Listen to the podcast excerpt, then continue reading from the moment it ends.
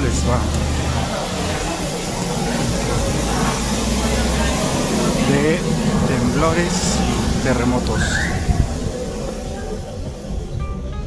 Bueno, pues en los últimos días es bien sabido que actualmente el tema de los temblores y de septiembre en México no deja de ser algo que se, se eche por la ventana se olvide.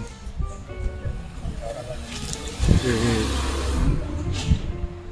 bueno, coincidencia o designio, pues, eso es lo de menos. El asunto aquí es que estos eventos, por demás eh, terribles, suelen sacar tres situaciones bastante, bastante notorias. Una de ellas es la solidaridad de las personas. La otra es el, humor, el humor negro de nosotros los mexicanos. Y la tercera es eh, la relación que se le da a esto a hechos sobrenaturales de la cultura popular, que es bastante simpático. Em, la misma fecha, pocas horas o minutos de diferencia, con tres fechas diferentes, misma coincidencia. Eh, como sea, no deja de ser pe- peculiar el asunto. Entre broma y broma, siempre hay algo que de cierto tiene. De- sí, de cierto tiene. Entonces, a veces el que se haya, se haya con- convertido esto del simulacro en una especie de relajo que no, no deja de ser importante pero se ha relajado un poco el asunto y que ocurra de nuevo esta situación de un verdadero temblor, terremoto siempre nos hace recapacitar acerca de la seriedad y la la toma de las situaciones como se debe.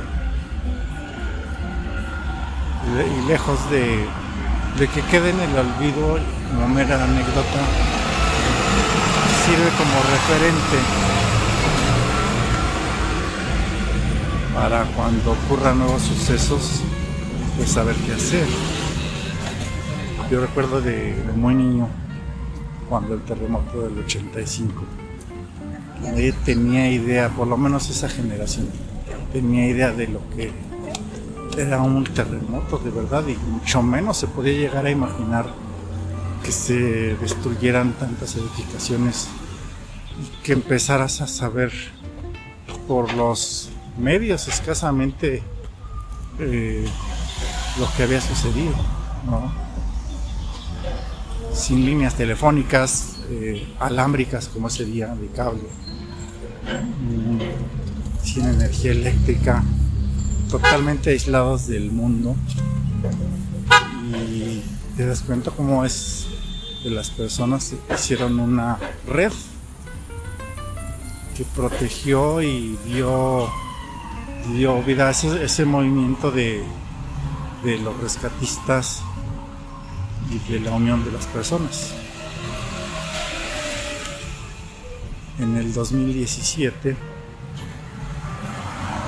ocurre de nuevo esta situación justo después de un mega simulacro.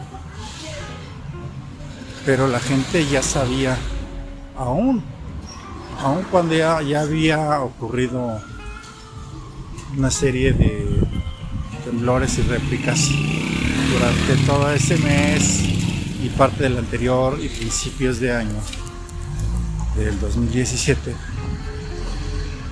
eh, tanto en, en Ciudad de México como en Oaxaca, como en otros lugares del país, ya no fue un evento lleno de histeria y de desconocimiento.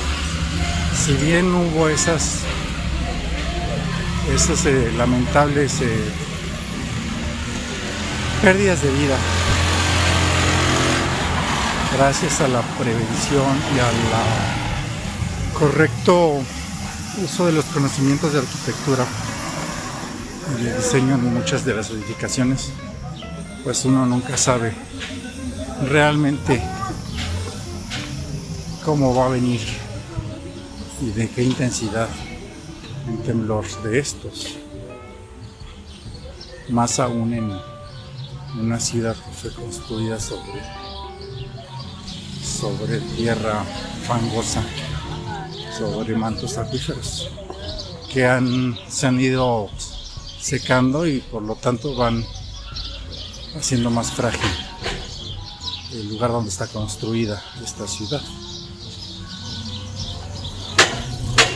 Aún así, sí ha, ha existido esta diferencia del antes y después del 85, el antes y el después del 2017. Este año 2022, aunque hubo eventos, eh, no fueron meramente relacionados o directamente relacionados con algún eh, deceso. Por un derrumbe de un inmueble o una explosión o algún eh, algún percance directamente relacionado con el temblor. Falta muchísimo todavía por concientizar a las personas, sobre todo en esta última generación, en estas últimas dos generaciones, perdón, en las que el humor y la burla y el juego van por delante de la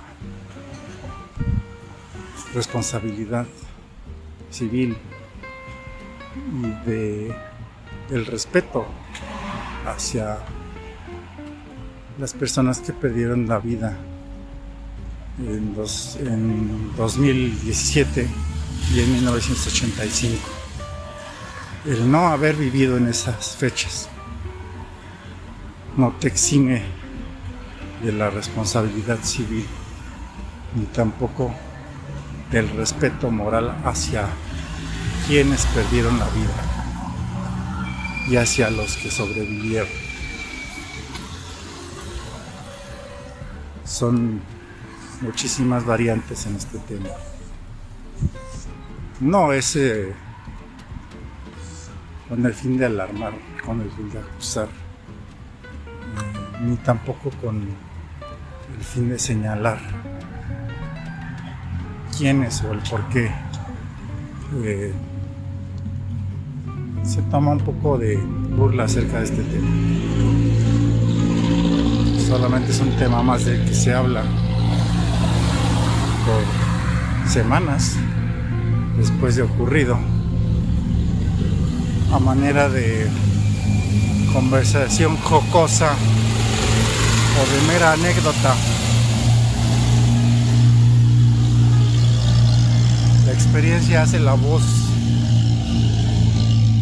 y la voz puede construir o destruir. Entonces, utilicemos la voz para construir y concientizar el alcance de nuestras acciones acerca de estos temas, de los eventos naturales que no podemos predecir, pero sí podemos prevenir lo que de ellos surja. Eh, ¿Cómo? Pues siguiendo las recomendaciones que a lo largo de estos años, estas décadas, han ido alimentándose. Eh, creo que en este tema de en la calle hay mucho mucho que contar. Pero hasta aquí lo vamos a dejar. Cuídense mucho.